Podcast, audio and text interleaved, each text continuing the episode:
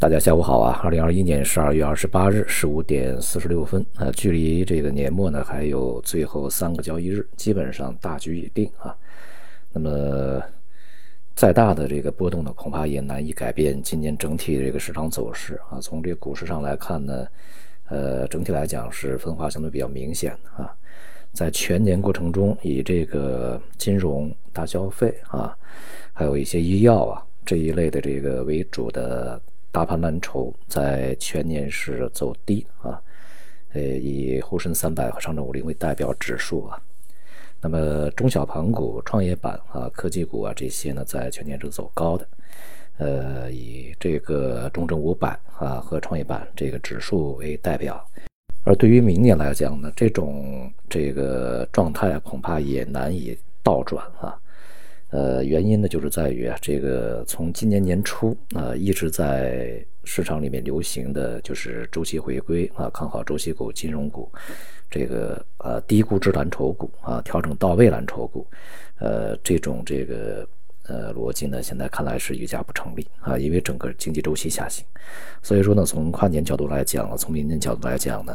这个即便这两天可能有一些大盘蓝筹啊企稳反弹，但是并不意味着他们从现在啊开始一个跨年行情，呃，越是在年底的一个市场稳定啊所带来的一些这个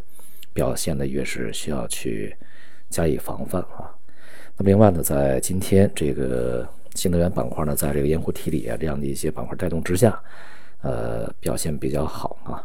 但是呢，整体来说呢，这个全年呃新能源板块呢，虽然说是最终啊这个收在了高位啊，当然也是我们在今年这个一直看好的板块啊，啊，最终这个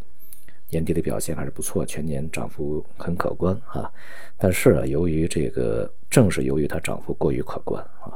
所以呢，从这个明年的角度上来讲，或者是年底到明年年初的角度来讲啊，上方的空间恐怕也不是特别大啊。呃，整体从这个新能源板块内部呢，也会有有所分化，上中下游表现各自不一，尤其下游呢会相对的这个见顶的概率会更大一些，而一些下游的这个企业呢，所占的权重在新能源板块里面又是比较大啊。所以呢，在高位震荡呢，其实也是提供给这个投资者一个逢高获利了结的机会，而不是重新再去大举配置的机会啊。毕竟这个板块里也已经这个呃消化了三年的时间啊。那么另另外呢，就是这个房地产啊，这段时间呢，央行也是出台了一些措施啊，稳定房地产的一些这个呃形式啊。呃，并且要实施了房地产金融的审慎管理啊，做好头部网络金融平台整改啊，这里面的这个房地产呢要满足，呃，这个交房啊，维护房地产这个市场购房者的利益啊，呃，所以说呢，就是你在建的这些这个已经收人家钱啊，还没有人家交房的这些呢，恐怕这些工程要维持叫你干下去啊，并且让你的大部分的资金呢要集中到这一部分呢，这个完成交付。但是对后续的一些，你比如说你买了地没开发啊，或者是你的一个项目没动工啊，恐怕这些啊，